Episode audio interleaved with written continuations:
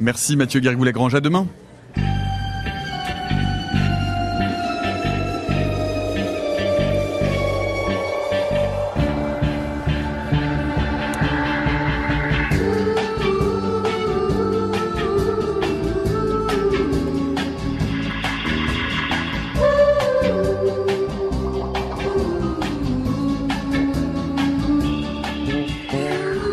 De notre semaine spéciale depuis le Québec au 87e congrès de l'ACFAS, l'association francophone pour le savoir, ici à l'Université de Québec en Outaouais à Gatineau. Après avoir euh, évoqué hier la place de la francophonie dans la recherche internationale, nous allons porter notre regard aujourd'hui sur l'avenir de la recherche francophone. Comment se passent les études supérieures au Québec par rapport à la France? Les débuts de carrière sont-ils plus ou moins chaotiques? Que ceux que nous connaissons outre-Atlantique Le doctorat est-il mieux reconnu Le bilinguisme est-il un atout Et surtout, ces jeunes chercheuses et chercheurs s'insèrent-ils mieux dans l'univers de la recherche publique ou privée?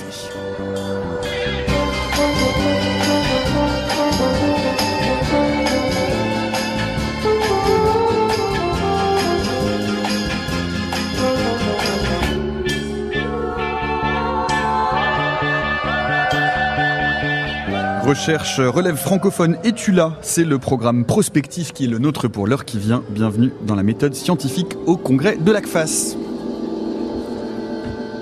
Et pour euh, débattre de ces questions et de ces débuts de carrière qui ne sont pas forcément, comme vous allez l'entendre, de tout repos, nous avons le plaisir de recevoir aujourd'hui Sean McGuirk. Bonjour. Bonjour. Euh, vous êtes doctorant au Centre de la recherche sur le cancer Goodman à l'Université McGill. Vous êtes ancien président du groupe de dialogue sciences et politique, plus boursier post-doctorant au Conseil de recherche en sciences naturelles et en génie. Bonjour Sarah Lafontaine. Oui, bonjour. Vous êtes doctorante en sciences de la santé, concentration sciences infirmières et lauréate du concours ma thèse en 180 secondes 2018. Bonjour Nicolas Coton. Bonjour. Vous êtes membre du comité intersectoriel étudiant des fonds de recherche du Québec, doctorant et chargé de cours au département des littératures de langue française de l'Université de Montréal et enseignant au cégep Édouard Montpetit. Et nous sommes également en compagnie de Marie Lambert-Chan. Bonjour. Bonjour Nicolas. Vous êtes rédactrice en chef du magazine Québec Science, qui est une sorte d'équivalent québécois euh, de notre magazine Science et Vie euh, en France. Merci à tous les quatre d'avoir accepté notre invitation et d'être ici euh, avec nous à Luco, à Gatineau. Vous pouvez suivre, eh bien comme chaque jour, on ne change pas les bonnes habitudes cette émission euh, sur les ondes de France Culture et en complément euh, via notre fil Twitter at la méthode FC où bien nous continuerons à poster euh, bien tout un tas de liens vers des articles, des références, des sources qui seront évoquées au cours de cette discussion. Cette table ronde aujourd'hui, eh bien nous l'avons convoquée puisqu'un colloque est dédié à cette question, un colloque intitulé Enjeux de la relève en recherche, regard pluriel sur la réalité des étudiants chercheurs, un colloque qui fait suite notamment aux journées de la relève en recherche de l'ACFAS qui avait lieu en octobre dernier, où euh, eh un sondage avait été réalisé auprès des étudiants-chercheurs qui participaient à ces journées, et euh, sondage qui euh, relève eh qu'ici, comme en France, les jeunes scientifiques vivent des débuts de carrière compliqués. Euh, il y a un certain nombre euh, de points hein, qui étaient soulevés par euh, ce sondage. exigence de performance, de publication très vite dans des revues à facteur d'impact, avec beaucoup de pression de ce côté-là. précarité financière, durée des études, sentiment d'isolement parfois. tout ça avec en parallèle la gestion de la vie professionnelle qui est compliquée quand on est soutien de famille ou qu'on essaie de fonder une famille. Bref, j'aimerais votre... C'est vrai que c'est le tableau qu'on lit à l'issue ce sondage est, assez sombre. Euh, il rappelle euh, beaucoup de débuts de parcours également scientifiques en France. J'aimerais juste pour commenter vos, pour commencer votre sentiment euh, vis-à-vis de, ce sondage et de ces débuts de, carrière ici au Québec, Sarah Lafontaine. donc, les, défis que vous nommez, en fait, c'est des choses qu'on vit, des choses qu'on voit avec nos collègues. donc, l'isolement aussi, des fois, que la motivation aussi pour se poursuivre pendant tout le parcours doctoral. Donc, euh, les, enjeux au niveau du financement aussi, c'est des choses que je pense que beaucoup d'étudiants euh, vont vous le dire, ils vivent, choisir ces projets également, parce qu'on est souvent très en demande. C'est pas juste notre projet doctoral, mais c'est beaucoup de projets aussi en même temps. Donc, de se choisir ces, ces batailles, si on peut dire. Là. Je pense que c'est des, enjeux qu'on vit. Là. Ces, ces, points-là qui sont soulevés, ça dresse un tableau très noir. Euh, c'est un tableau qui correspond à la réalité que vous avez vécu les uns les autres, Nicolas Coton? Euh, ben oui, euh, c'est sûr que la réalité, elle est très différente euh, d'un milieu à l'autre, d'une discipline à l'autre, d'un étudiant à l'autre, bien sûr, mais ça fait écho à ce qu'on entend par-ci et par-là. J'ajouterais que l'exigence de diversifier nos parcours, ne pas faire seulement que de la recherche, mais aussi avoir des implications qui sont diversifiées, ça réussit très bien, mais ça peut être aussi un facteur de stress à l'occasion, très chronophage. Sean McGuire, quels sont euh, les principaux obstacles, vous, que vous avez rencontrés euh, jusqu'à présent dans votre parcours, puisque vous êtes en, en post-doc euh, en ce moment? Jusqu'à présent, ce qui a été le plus difficile, c'était de euh, de, de, vraiment avoir une, une, belle, une belle balance entre euh, la vie académique et la vie euh, à l'extérieur, qui était beaucoup plus axée à la, le développement de compétences, à, aller voir euh, l'impact que les étudiants peuvent avoir en gouvernance de la recherche, qui était, qui, qui était mon expérience. Euh, et maintenant que je suis postdoc en gouvernance de la recherche, ça montre, démontre vraiment que ces activités-là sont très payantes, mais ça donne un grand stress et souvent les semaines peuvent être au-dessus de 100 heures semaine avec un doctorat en même temps. Marie Lamberchan, quel est le, panorama? Qu'est-ce qu'on peut dire aujourd'hui de l'évolution justement de ces débuts de carrière scientifique? Euh, C'est vrai qu'en France, on en a beaucoup parlé dans la méthode scientifique. C'est un vrai sujet euh, de préoccupation. Euh, les débuts de carrière sont compliqués, elles sont peu payées, elles sont très chronophages, elles sont très stressantes. Est-ce que c'est la même chose, le même panorama ici au Québec? Ben, je pense que oui, euh, des jeunes chercheurs que nous rencontrons, moi j'ai énormément euh, d'admiration, ça prend de la persévérance, du courage. Euh, je pense que la situation décrite par les étudiants ici présents retrouve sa source dans le sous-financement chronique de nos institutions ici au Canada et au Québec, un sous-financement dont on parle depuis plusieurs années au niveau canadien. Il y a eu un rapport qu'on appelle le rapport Neller qui a fait état de ce sous-financement que le gouvernement Trudeau a tenté de rattraper euh, dans le budget 2018, euh, mais même là, on, est encore loin des sommes que le rapport Neller euh, exigeait. au Québec, on est dans un maintien des sommes données aux ce qu'on appelle les organismes subventionnaires. Donc ici au Canada, au Québec, il y a différents organismes qui subventionnent la recherche, donc la recherche publique, et on se retrouve avec ce avec ce déficit chronique. Donc on a des problèmes à donner des bourses qui sont conséquentes aux étudiants et donc à financer euh, la poursuite, ne serait-ce que ce soit en laboratoire ou la poursuite de leur mémoire, de leur thèse. Alors, euh, je pense qu'on on est dans une situation qui est très préoccupante ici aussi. Mmh.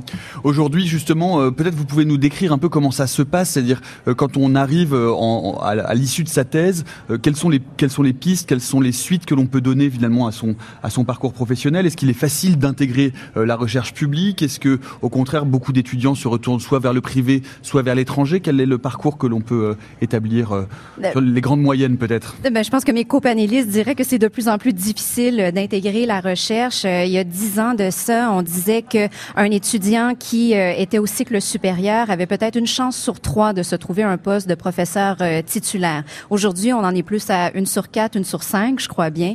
donc, on voit qu'en l'espace de dix ans, les chances de faire carrière à l'université ne cessent de s'éroder.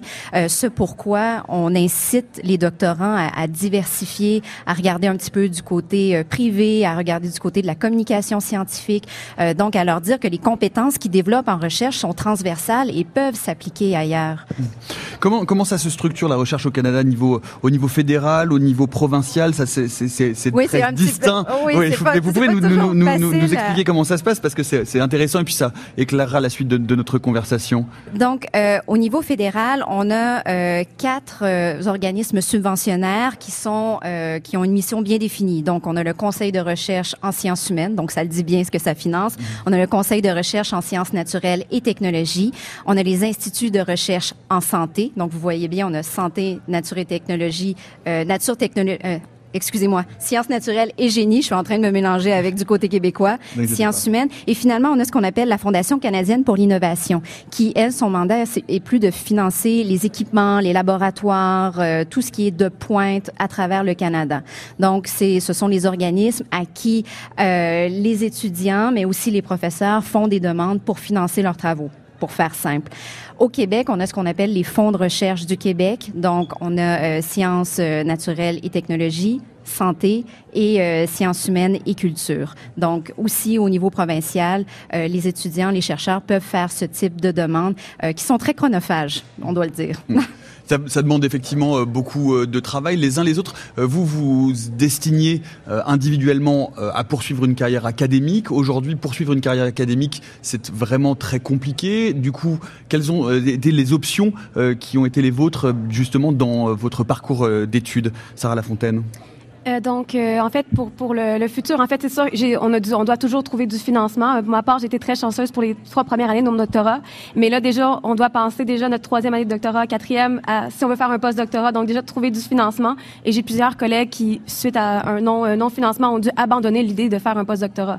Alors qu'on sait que dans plusieurs domaines, c'est manquant. Donc, c'est vraiment un enjeu assez important. Mmh. Et dans ces cas-là, quand ils abandonnent le post-doc, ça veut dire qu'ils se retournent quoi vers le privé, ils changent de carrière, ils recommencent une autre thèse de doctorat dans un autre domaine, c'est quelles sont les options? Euh, Souvent, ils peuvent travailler comme euh, agent de recherche. Il y a d'autres options. Puis de plus en plus, l'université, il y a beaucoup d'efforts, je pense, qui sont mis pour vraiment euh, montrer qu'il existe d'autres options. mais c'est encore difficile, je dois dire, pour les pour mes les collègues, en fait, chez qui je ceux que je connais, en fait, de trouver du travail, même avec un doctorat. Des fois, ils sont surqualifiés justement. Ça devient problématique. Marie Lamberchan, oui, sur le, statut du doctorat, peut-être? En fait, j'allais dire, il y a même des concours de démarrage d'entreprise. On incite beaucoup les doctorants à essayer d'appliquer le fruit de leur recherche pour euh, devenir des entrepreneurs. C'est rendu très courant maintenant. C'est-à-dire sortir vraiment du parcours de la recherche académique et aller plutôt euh, du côté du privé, de petites structures, de start-up? Euh, De partir eux-mêmes leur mmh. entreprise. Mmh.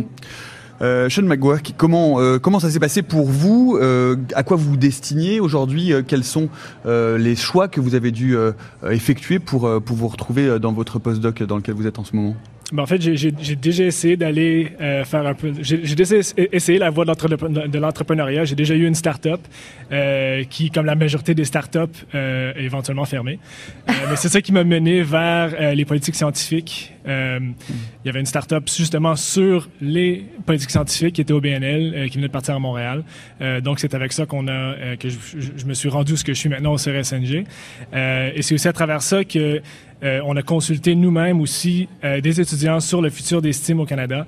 Euh, Nicolas Coton avec le CIE aussi a fait la même chose.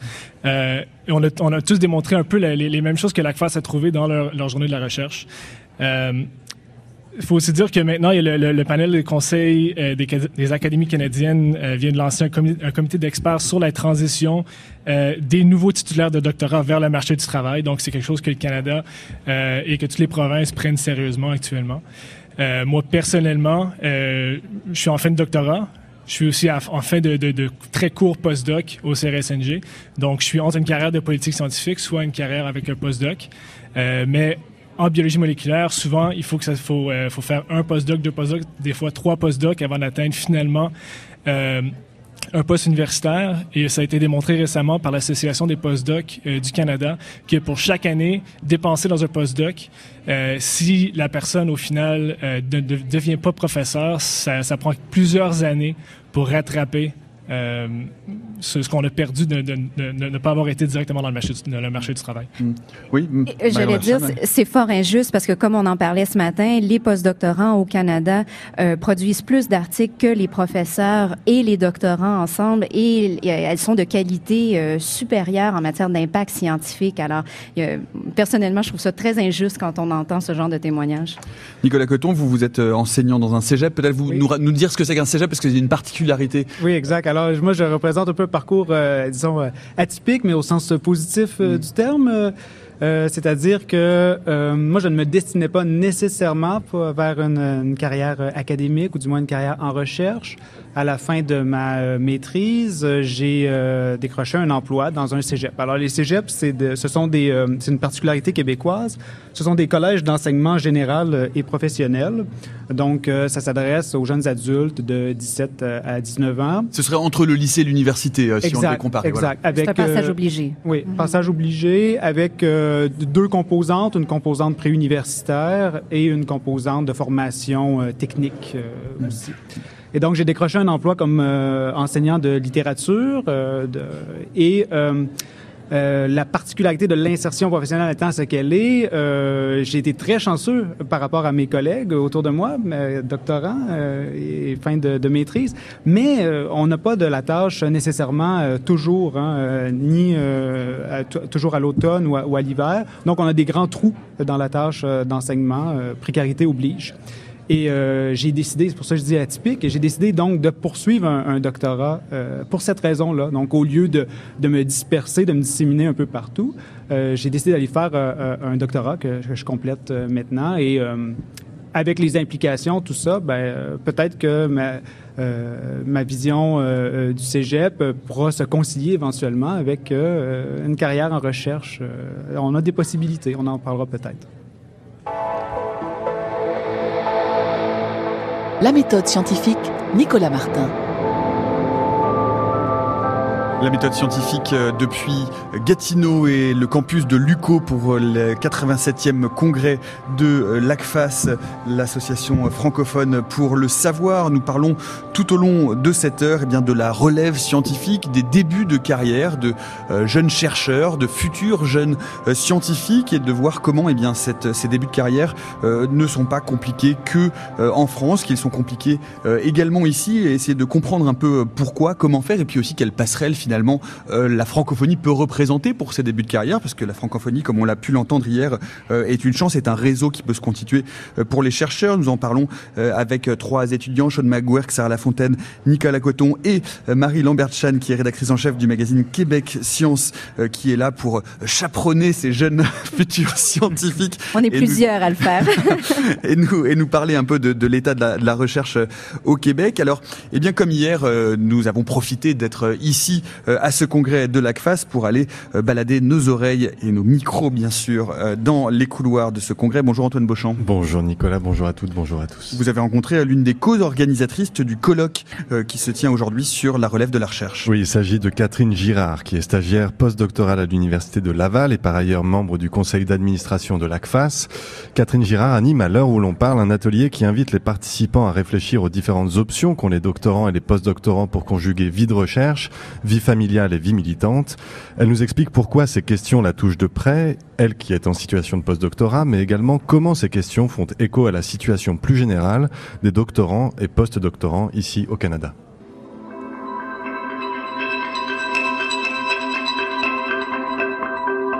Mais je crois que pour moi, ça a toujours été un, besoin de m'impliquer ailleurs que euh, uniquement dans ma science. Donc, j'ai toujours pris beaucoup de plaisir à euh, participer au milieu euh, associatif étudiant, à m'impliquer auprès de l'ACFAS, par exemple.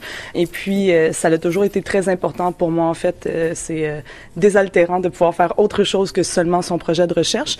je pense que le point le plus important, en fait, c'est d'avoir une direction de recherche qui est à l'écoute et puis qui nous soutient dans ces efforts-là. Donc, c'est pas nécessairement tous euh, les, euh, les, directeurs de recherche et directrices de recherche qui vont être à l'écoute de ces besoins-là chez leurs étudiants. Donc, il y a un gros travail à faire pour nous trouver l'équilibre, mais il faut aussi, euh, il y a une portion d'éducation en fait envers les professeurs pour les aider à nous encadrer dans ce contexte-là, de nous encourager à explorer autre chose tout en nous appuyant dans notre science. Est-ce que vous pourriez nous, nous expliquer un petit peu, voilà, dans quel moment on se trouve pour les doctorants, les post-doctorants au Canada, en fonction, voilà, de sciences humaines et sociales, sciences dures, où est-ce qu'on se trouve Mais je crois qu'on arrive à un, beau moment quand même parce qu'il y a énormément d'opportunités de, financement. Il y en a de plus en plus qui est euh, un avantage parce que quand on a euh, moins de précarité financière, ben, ça nous laisse la chance de faire peut-être un peu moins de charges d'enseignement, par exemple, un peu moins de démonstration en laboratoire et de se consacrer plus à sa science et aux activités qui nous allument vraiment. Euh, donc, il y a quand même un bel effort qui est mis de l'avant euh, de la part des gouvernements euh, provinciaux, gouvernement provincial et fédéral là-dessus. Euh, on le voit notamment dans les demandes de bourse, par exemple. C'est assez valorisé maintenant des étudiants qui font, par exemple, de la vulgarisation scientifique, du bénévolat, de l'engagement communautaire sur le campus ou dans leur dans leur société. Euh, donc, je crois qu'on arrive à un beau moment quand même, mais ça ne veut pas dire qu'il reste pas toujours des enjeux. donc, c'est un peu pour, pour ça qu'on est là pour en discuter aujourd'hui. Alors ces enjeux, est-ce que vous pourriez nous les rappeler? Voilà, les, si on fait, si on prend le, le versant ombre de la mhm. lumière que vous avez présentée. Donc, euh, ben, le premier qu'on va aborder, qui est l'un des plus importants, c'est vraiment les enjeux de la performance. Donc, les attentes qu'on a envers les étudiants gradués, qui sont très très importants. On demande à un étudiant chercheur euh, d'être un expert dans son domaine assez tôt dans son cheminement, euh, de faire sa revue de littérature, de préparer son design expérimental, de faire de la rédaction, de participer à des congrès. Tout ça en faisant avancer sa séance. Mais il y a, il y a un enjeu de publication de papier qui est probablement le même en France. Donc ça, c'est très important. Après, il faut surtout pas s'oublier là-dedans. Il faut avoir une vie personnelle équilibrée, si on a des enfants, par exemple. Euh, il faut aussi pouvoir avoir le temps de s'investir dans les autres activités euh, qui nous tiennent à, cœur, que ce soit dans les assos ou euh, dans des organismes comme l'ACFAS. Donc, c'est vraiment de trouver ce juste équilibre-là. Et puis, une fois qu'on a terminé les études supérieures, ben, il faut se placer sur le marché de l'emploi. Donc, ça, c'est une thématique qui émerge beaucoup auprès des étudiants-chercheurs parce qu'évidemment, euh, la, quête de l'emploi euh, pour une personne qui est hautement qualifiée après un doctorat, par exemple, peut souvent être vue comme étant euh, un processus très, très compétitif où il y a peu d'emplois. Donc, on essaye d'accompagner les étudiants dans leur réflexion par rapport à tout ça.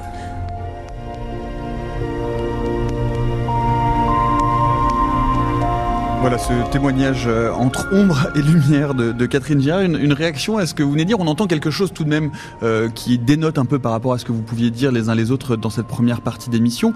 Euh, Catherine Girard dit c'est le bon moment pour les financements. Parce que qu'est-ce qui, se passe, Marie Lambertchan ben, C'est vrai que dans le dernier budget fédéral, il y a quand même eu un souci de réinvestir en matière de bourses pour aider au cycle supérieur, à prolonger des congés parentaux, à aider à alléger le poids des prêts étudiants. Donc, euh, ça faisait partie des intentions du gouvernement déjà en 2018. Ça faisait partie des recommandations du rapport Neller. Et on voit que euh, tranquillement, mais sûrement, il y a une prise de conscience. Évidemment, euh, ce qu'on attend, c'est le résultat de nos prochaines élections au niveau fédéral. Alors, est-ce que tout ça va être maintenu dans le temps?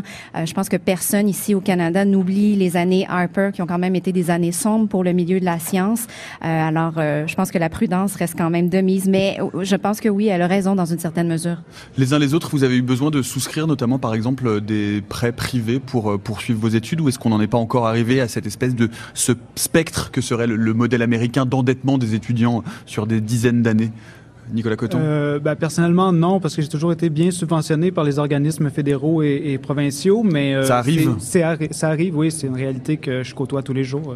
Sean McGuirk c'est la même chose pour moi aussi. J'ai toujours été euh, supporté par des bourses depuis euh, le, le, début de mon bac. Mm.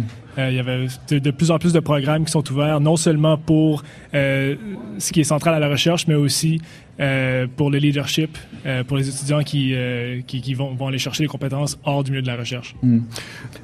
Sarah Lafontaine, vous, vous aussi, vous connaissez des gens. Est-ce que c'est est -ce c'est quelque chose qui, qui est de plus en plus fréquent? Est-ce que ça a toujours fait partie un peu finalement de, de, des études supérieures, ce besoin à un moment donné de souscrire à un prêt privé, ou est-ce que c'est quelque chose qui est assez nouveau?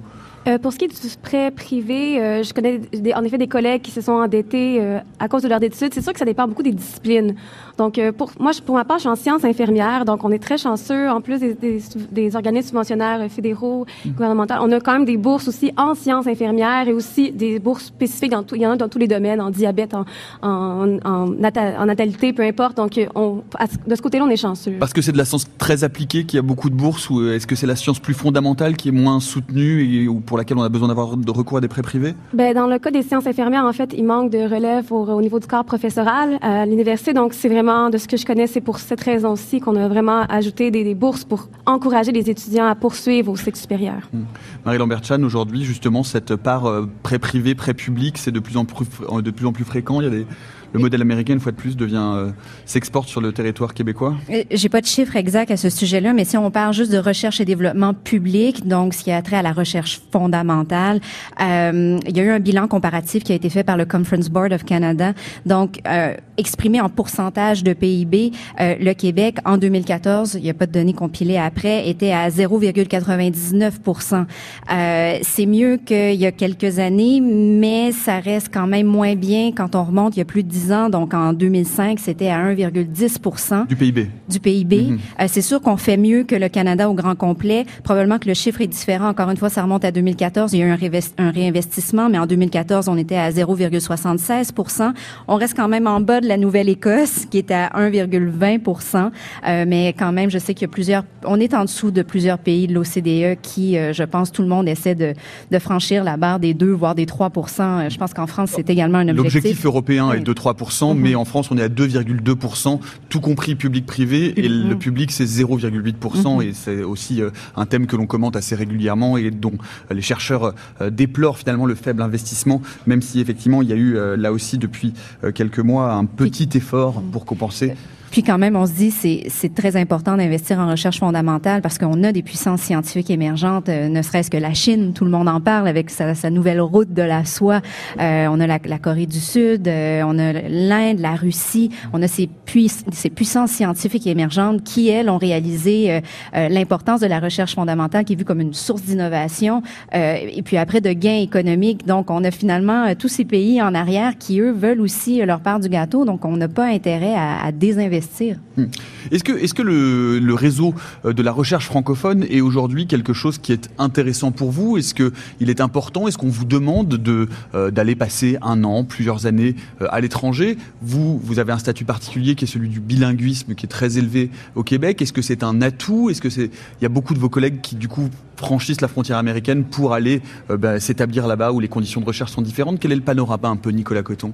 Oui, euh, ben encore une fois, je me pose dans, dans une position euh, atypique, c'est-à-dire que je, moi, j'ai quand même, j'étudie en, littérature de langue française, hein, et donc euh, euh mes collègues aussi euh, autour de moi, et, donc c'est sûr qu'on est dans, on baigne dans un univers qui est, qui est francophone. le pont avec la France c'est usuel, et et quand on va, quand on s'expatrie, par exemple aux États-Unis, c'est souvent dans des départements d'études de, de, de, françaises et italiennes, donc euh, bien sûr que la rédaction elle se fait euh, en anglais, les échanges se font euh, en anglais, mais euh, la question de la langue française elle devient pour mon domaine particulier à moi euh, quelque chose qu'on ne perd pas là. Hein? Et donc euh, je, je, disais ça, mais euh, je, pense qu'il y, a beaucoup de, ponts entre la, France et le, Québec. Pour ce qui est des États-Unis, peut-être dans des milieux plus euh, associés à la nature, technologie. Euh... Sean McGuire, justement, dans le biomédical, il y a beaucoup d'entreprises privées, j'imagine, qui vous font des appels du pied aux États-Unis avec des conditions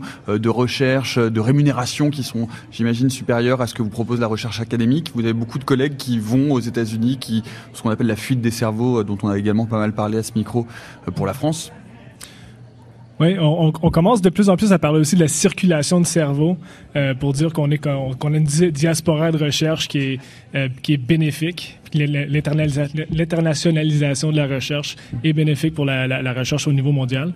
Euh, J'ai beaucoup de collègues qui proviennent de la France, qui travaillent justement dans notre centre de recherche Goodman à McGill. Euh, du côté de mes collègues, j'ai vu beaucoup euh, qui sont expatriés vers, les États-Unis. Euh, Moi-même, j'ai fait un, un, petit deux mois en Israël. Euh, et on voit beaucoup aussi qui se ramassent en Europe. On, on, dirait qu'il y, a de plus en plus de personnes qui vont à l'extérieur, qui préfèrent aller euh, chercher de l'expérience dans un autre pays pour ensuite avoir peut-être la chance de revenir, mais justement parce qu'il y a l'attrait euh, d'avoir des, des, plus gros salaires souvent dans des autres pays, souvent quand c'est associé euh, soit des euh, euh, soit de, de, l'argent philanthropique ou soit que ce soit des compagnies. Mm. Euh, souvent, les, les étudiants sont euh, prêts à rester. La, la, la, France, par exemple, est, euh, quelque, est un ter territoire attractif pour euh, la recherche dans votre domaine biomédical, dans la recherche contre le cancer? Oui, absolument, absolument. C'est-à-dire qu'il y a des accords avec euh, des institutions comme le CNRS, l'Institut Pasteur, euh, euh, je sais pas, d'autres d'autres types d'institutions de, de, de, lutte contre le cancer, euh, Gustave Roussy par exemple? Avec des institutions, mais aussi avec des compagnies. Justement, même mon laboratoire, dans le laboratoire de Dr Justin Saint-Pierre, qui est maintenant à l'Université d'Ottawa, on a eu une, une, belle collaboration avec L'Oréal en France. donc, on, on, on, se fait beaucoup approcher pour pour des partenariats comme ça. Mm. donc oui, il y, a, il y, a beaucoup de collaboration. Sarah Lafontaine, comment ça se passe de votre côté dans le domaine justement des soins médicaux, des sciences infirmières. Vous disiez qu'il y avait une pénurie euh, de, de, de, pratiquants et d'enseignants, voilà, c'est ça Mais nous, en fait, euh, en santé en général, en fait, c'est très, très valorisé d'aller faire des études ailleurs. Donc, c'est possible d'aller faire un post-doctorat ailleurs. Donc, j'ai des collègues, par exemple, qui font des, des démarches pour aller faire le post-doctorat à Londres ou dans d'autres pays où, dans le fond, selon leur sujet de recherche, parce qu'on sait que les sciences infirmières, ça peut aller dans différents champs de recherche. Euh, mais c'est très valorisé. Et pour vous, vous parler un peu de bilinguisme, donc c'est essentiel et on est pratiquement obligé en fait de publier en, anglais.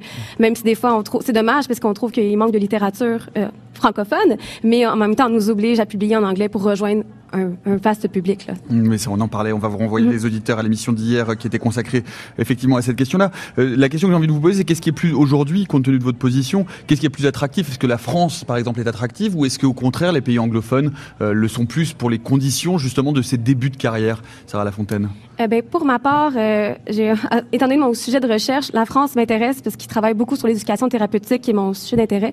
Donc, pour moi, personnellement, c'est euh, quelque chose peut-être qui serait intéressant d'aller vraiment euh, euh, collaborer avec des chercheurs là-bas.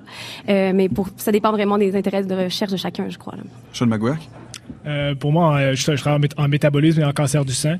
Euh, vraiment, la, la, majorité des, des, des, grands laboratoires se trouvent aux États-Unis. Il y en a quelques-uns aussi en Angleterre. Il y, en a quand même moins en France, mais j'en connais quelques-uns. ça serait définitivement attrayant pour un postdoc. Euh, mais j'en connais pas assez sur, euh, sur la situation pour voir si ça serait assez euh, bon pour une carrière. Nos, collègues de Radio-Canada ont fait une, une, sorte de portrait type hein, du, du postdoc euh, et c'est intéressant de voir un peu ce qui se dessine. Le postdoc typique, il a 34 ans, 53% sont masculins, 69% sont mariés ou en union. Euh, un tiers euh, ont des enfants. Euh, ça dit aussi quelque chose bien du sacrifice que ça peut demander pour une vie privée, personnelle, et c'est quelque chose qui est vraiment au centre hein, du colloque d'aujourd'hui de l'ACFAS, de comment réussir avec toutes les contraintes dont on vient de, parler, et eh bien d'à côté avoir pas seulement une vie d'ailleurs familiale, Marie Lambert mais aussi une vie militante, une vie associative, simplement pouvoir bien faire cohabiter euh, ces deux espaces qui sont euh, bien évidemment pas forcément très faciles à joindre parfois. Euh, non, des témoignages que j'entends sur le terrain, évidemment, c'est anecdotique, mais faire carrière en recherche quand on est une femme souvent nous oblige à, repousser le moment où on fonde une famille et du moment où on la fonde, ben les les, les outils, les façons de nous aider, je dis nous au nom des femmes, mais de nous aider à poursuivre une carrière ne sont pas toujours là. Il y a, quand même une prise de conscience, je pense, qui se fait petit à petit. Tout à l'heure, on parlait de euh, d'aide financière pour aider à prolonger les congés parentaux, mais comme on sait, euh, la vie de famille ne se limite pas au congé parental de la première année, euh, et donc je pense que ça va être un, un défi très important. Des comités de soutien aux parents, je pense qu'il y en a un petit peu partout dans les universités, mais ça va être un enjeu très important quand on voit aussi les, les, retours aux études qui se font. Hein. Maintenant, les cheminements ne sont plus aussi linéaires qu'ils ne l'étaient. La maîtrise devient une exigence euh, dans les parcours de carrière. Euh, alors, euh, bref, quitte à me répéter, la, la, conciliation travail, famille, études est un enjeu. Pour vous, les uns les autres, ça l'a été, ça a été un problème, ça l'est peut-être encore aujourd'hui, Sarah Lafontaine? Euh, ben, c'est quelque chose comme qu'on voit souvent, oui, des, des, femmes qui vont mettre euh, sur pause leur projet d'avoir un enfant suite à leur poste, suite à leur doctorat, puis suite à leur post-doctorat finalement, parce que les, les, les, conflits sont très importants. Donc oui, c'est des choses qu'on qu voit euh, couramment. Nicolas Coton, vous vous êtes euh, un peu protégé par votre statut d'enseignant qui vous permet d'avoir une vie professionnelle stable au moins à côté tout en poursuivant votre doctorat? Stable à temps partiel. À temps partiel, bien sûr. Non mais enfin. euh, oui, euh, oui. Ben justement là, moi je, je, viens de recevoir un financement pour aller faire un post-doctorat aux États-Unis justement. Et puis, ben c'est sûr que moi j'ai 33 ans. Euh, et donc, euh, la question se pose, oui, effectivement, c'est un choix euh, fondamental. et puis, la, la, question de, de, la, de la, famille. Hein. Mm. Et je fais partie aussi d'un comité étudiant qui est un, un comité attaché au, au, Fonds de recherche du Québec qui a bonifié mon, doctorat sur de multiples euh, euh, euh, sur de, à de multiples plans. Et ce, comité-là s'est penché dans la dernière année sur la situation justement des, des chercheurs postdoctoraux. Et puis c'est un constat. Le, le 69 de, de, chercheurs, chercheuses mariés qui arrivent à ce choix de vie là. et c'est un constat qu'on a fait aussi. Et puis bien sûr qu'il faut mettre en place des mesures pour favoriser la conciliation travail-famille famille, études, hein, les, les, trois. Euh, ouais. John Maguire, de votre côté, comment ça s'est passé cette conciliation? Euh, C'est difficile. Je suis dans une relation à long terme. On est fiancés, mais pas mariés. Euh, je veux dire que pour elle, c'est très difficile. Souvent, euh, je rentre à la maison, 5 h, 6 h, 7 h, 8 h, 9 h du soir. Je travaille souvent jusqu'à 1 h du matin. Je me lève à 6 h du matin, je continue à travailler. Ensuite, euh, je rentre au travail et ça, ça, continue, même les fins de semaine. Donc, euh, c'est déjà arrivé que pendant plusieurs années même, euh, on n'a on pas eu une semaine ou même une fin de semaine juste pour passer, passer du temps ensemble en, en couple. Euh, donc euh, oui, ça peut être très, très difficile. Elle-même, elle, elle, elle, est chercheuse? Non, non elle, est graphiste, elle, est graphiste. Mais juste avoir un chercheur, euh, c'est déjà assez.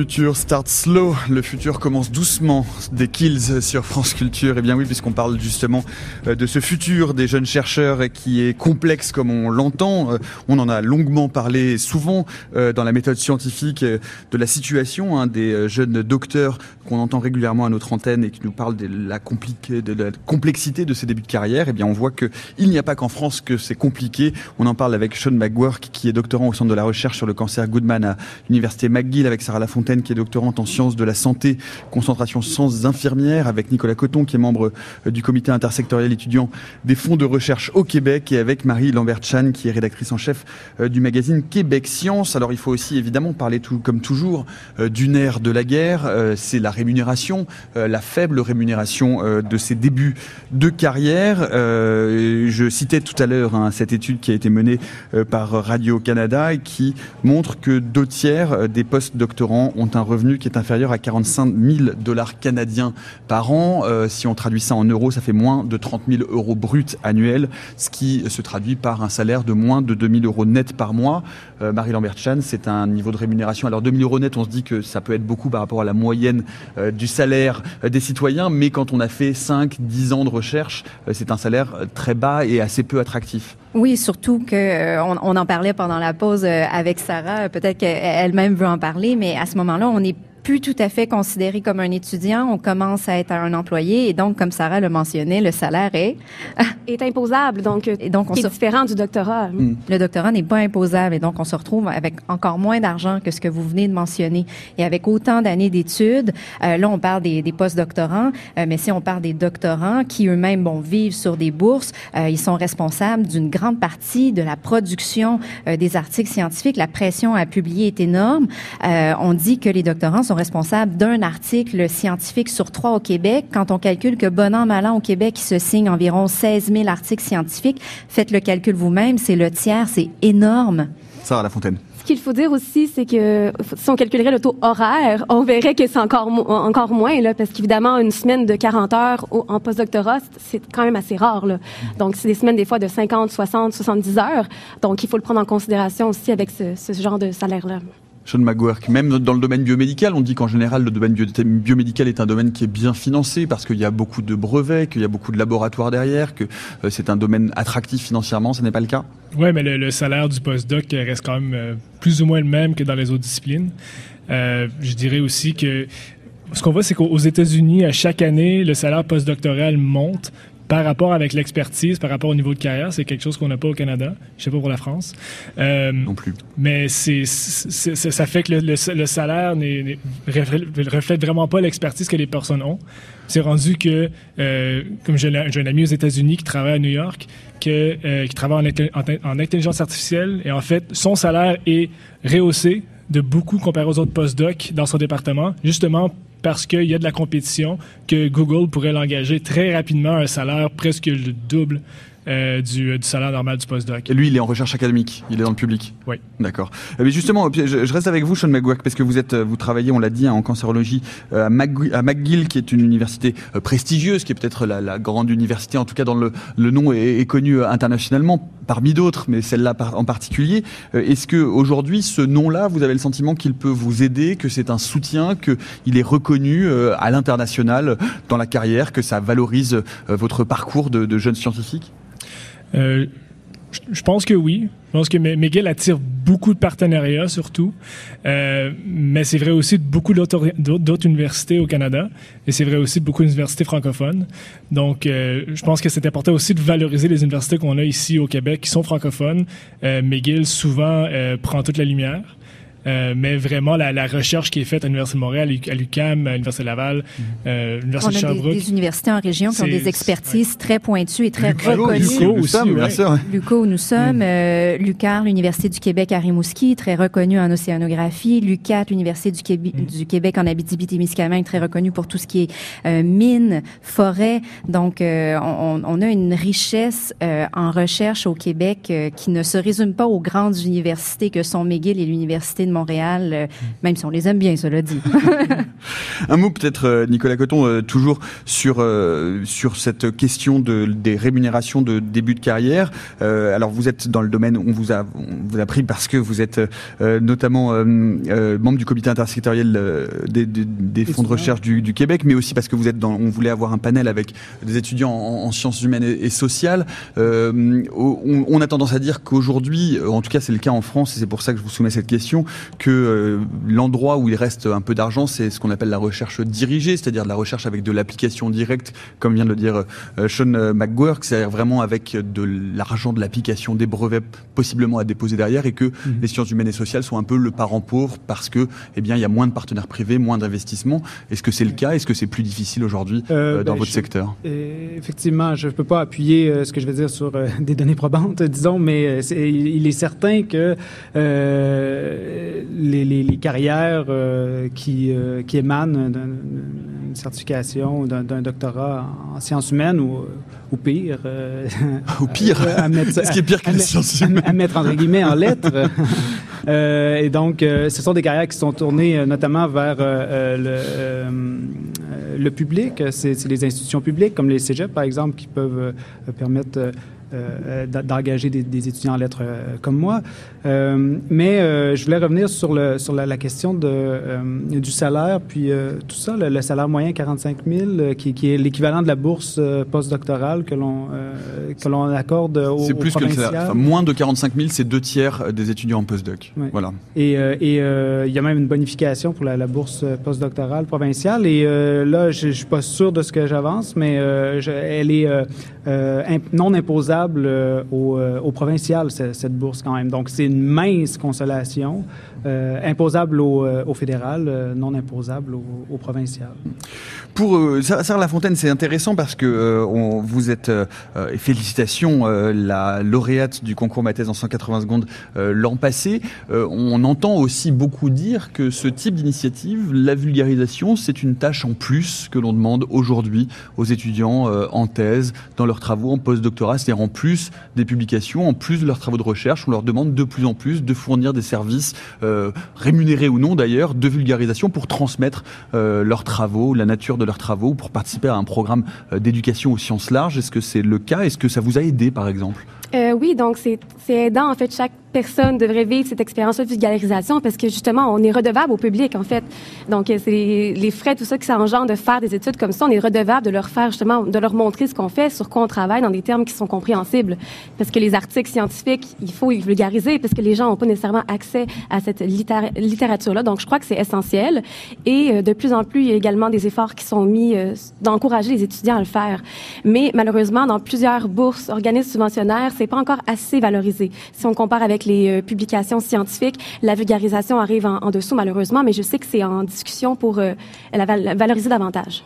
Ça veut dire, euh, Marie Lambertian, qu'aujourd'hui, on demande en plus à ces doctorants, à ces jeunes chercheurs de publier pour les professionnels et de vulgariser pour les non-professionnels, de rendre compte au grand public de la nature de leurs travaux? Oui, ne serait-ce que euh, leur port d'attache, leur université qui leur demande de le faire parce que les universités elles-mêmes ont besoin de se faire de la promotion par rapport à leurs efforts de recherche. Donc très rapidement, euh, on demande aux étudiants euh, maîtrise, dès la maîtrise, le doctorat, de faire la promotion de leur recherche, de bien l'expliquer. Est-ce que les étudiants sont toujours bien accompagnés là-dedans?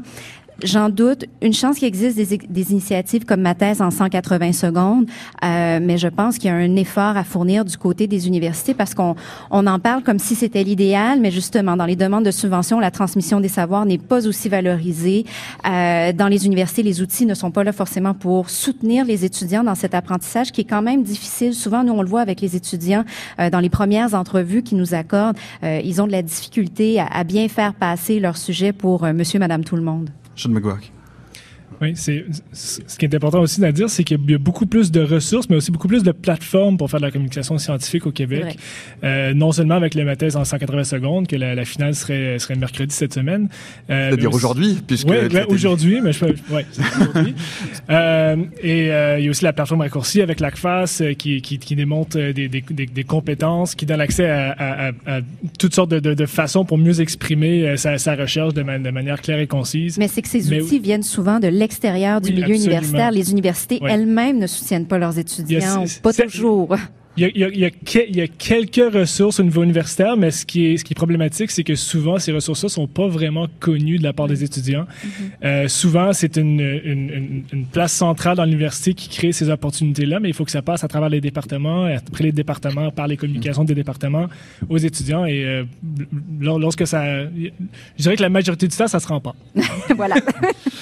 Si, si, on, si on regarde un peu, euh, alors en, en, quelques mots, hein, là on parlait de, de la rémunération. Euh, alors il y a des efforts qui sont faits euh, en France pour essayer de remonter un peu ce, ces niveaux de rémunération de début de carrière scientifique. Euh, il y a une vraie tendance en ce moment euh, qui a été impulsée par Antoine Petit, qui est le président du CNRS, pour eh bien aller dans le sens dont on parlait tout à l'heure, c'est-à-dire créer des petites structures, des start-up et de faire en sorte que ces jeunes chercheurs puissent s'impliquer dans des, des entreprises montantes et avec un soutien justement des pouvoirs publics. Est-ce qu'aujourd'hui, pour vous trois, un début de carrière en France, est-ce que vous vous êtes renseigné Est-ce que euh, ce sont des conditions qui seraient attractives pour vous ou est-ce que finalement les débuts de carrière sont aussi difficiles et que vous faites un peu eh bien, au, au mieux disant, au mieux allant en fonction de ce qu'on vous propose autour de vous, Nicolas Coton?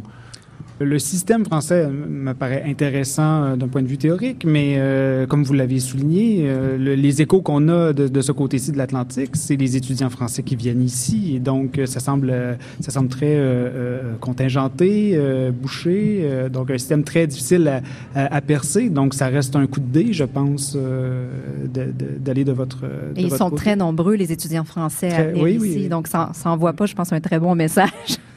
Sean McGuirk. Ouais, justement, j'ai beaucoup d'amis qui sont français qui, euh, qui viennent de terminer justement leur thèse de citoyenneté canadienne, qui sont maintenant des Canadiens. Euh, donc, euh, beaucoup, beaucoup de Français qui, qui partent leur carrière ici. il y a quand même, quand même assez d'opportunités.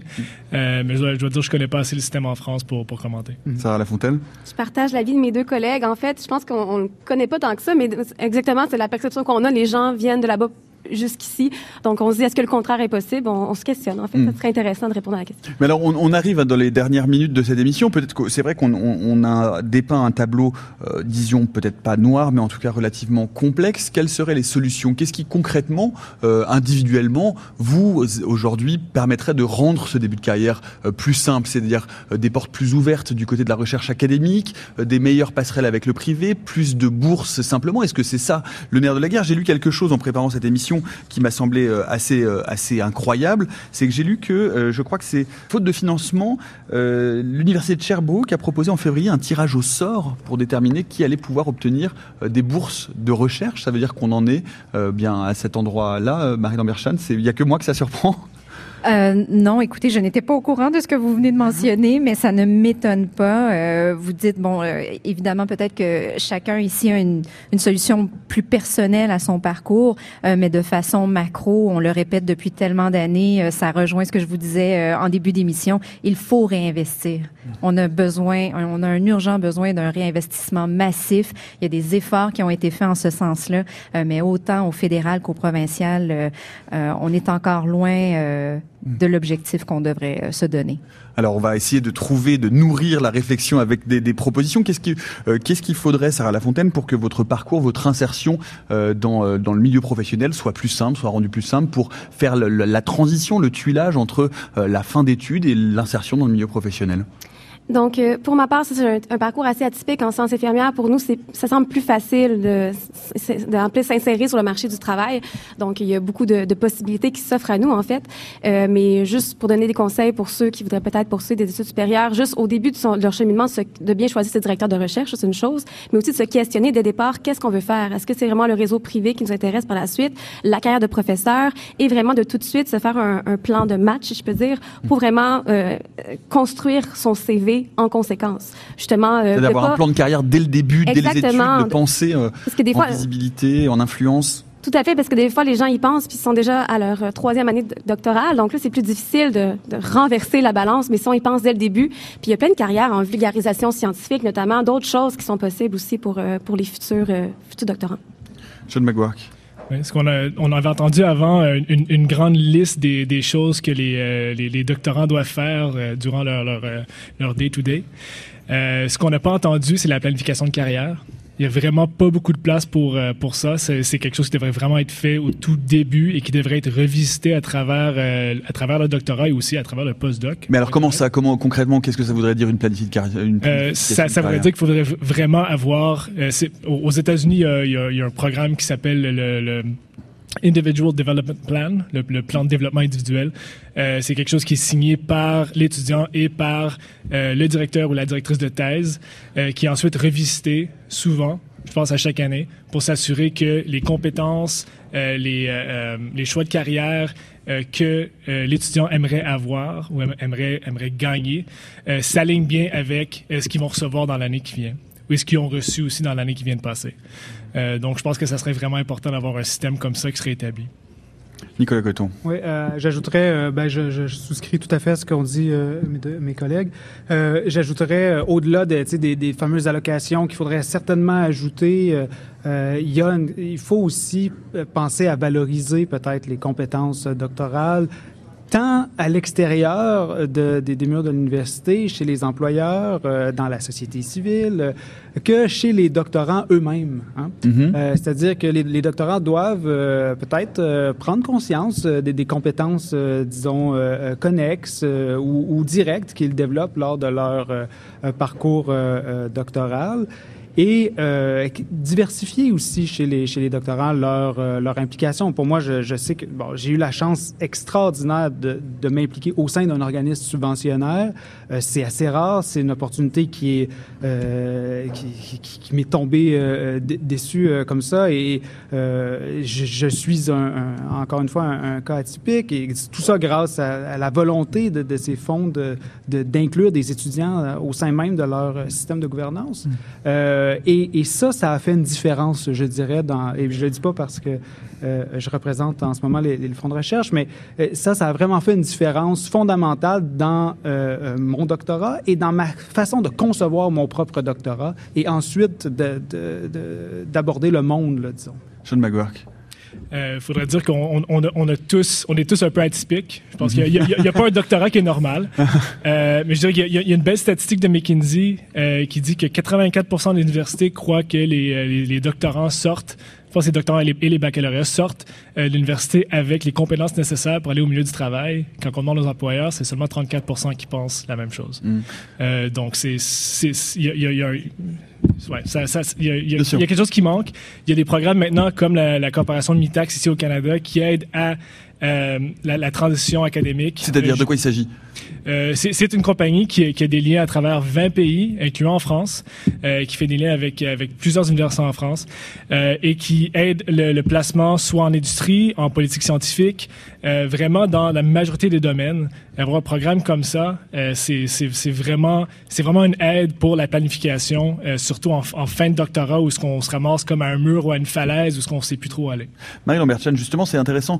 la place du doctorat aujourd'hui, c'est aussi un problème qu'on évoque souvent en France, hein, c'est-à-dire que les docteurs ne sont pas reconnus socialement. Euh, un doctorat, euh, un docteur, ça fait peur euh, dans le privé quand on n'est pas tout à fait dans le bon domaine de compétences. Il y a une manque de reconnaissance aussi de ce statut du docteur ici au Québec. J'ai pas de chiffres à l'appui, mais c'est sûr que dans un contexte où il y a un peu un rejet de l'expertise, je pense que oui, mais souvent on l'a mentionné, on a des docteurs, des docteurs qui arrivent et qui sont carrément surqualifiés. On a un réel problème de transition par rapport à la vie professionnelle et c'est vrai que d'avoir un plan de carrière euh, est absolument essentiel maintenant, surtout que, comme le mentionnait Sean, euh, il n'y a aucun parcours qui est typique. Euh, un doctorant qui est en intelligence artificielle n'aura pas du tout en ce moment les mêmes chances que quelqu'un qui est en littérature comparée. on voit qu'il y a des investissements ciblés, par exemple dans les énergies vertes, dans l'intelligence artificielle. Donc, il y a des domaines plus populaires présentement qui, évidemment, favorisent certains doctorants ou stagiaires postdoctoraux et d'autres où, évidemment, les futurs diplômés n'auront jamais d'emploi dans le mm. domaine où pourtant ils ont passé bien des années. Mais j'aimerais euh, un, dernier mot puisque vous l'évoquiez euh, tout à l'heure et que vous évoquiez ce, euh, finalement cette espèce de planification comme aux États-Unis. On entend beaucoup revenir à ce modèle américain. on connaît aussi les limites de ce modèle. On sait que bien il y a des universités à deux voire à trois vitesses, qu'il y a des universités qui permettent d'arriver vite sur le marché du travail et d'autres universités qui ont très très peu de débouchés avec des taux de chômage très importants à la fin. il y a ce problème du financement qui est aussi un problème on dont on a reparlé il y a pas longtemps. On voyait plusieurs dizaines, voire centaines de milliers d'Américains qui, à l'âge la retraite, continuent à payer leur, leur crédit de recherche. C'est vraiment toujours, malgré cela, un, modèle, Sean McGuirk? Euh, je, pense qu'on a un, de, plusieurs façons, on a un modèle qui est supérieur. Euh, on, on, je dirais qu'on a, beaucoup moins de, problèmes avec, avec, surtout avec les dettes. Ça existe toujours, mais c'est beaucoup moins. En fait, ça coûte beaucoup moins aller à l'université euh, ici au Canada.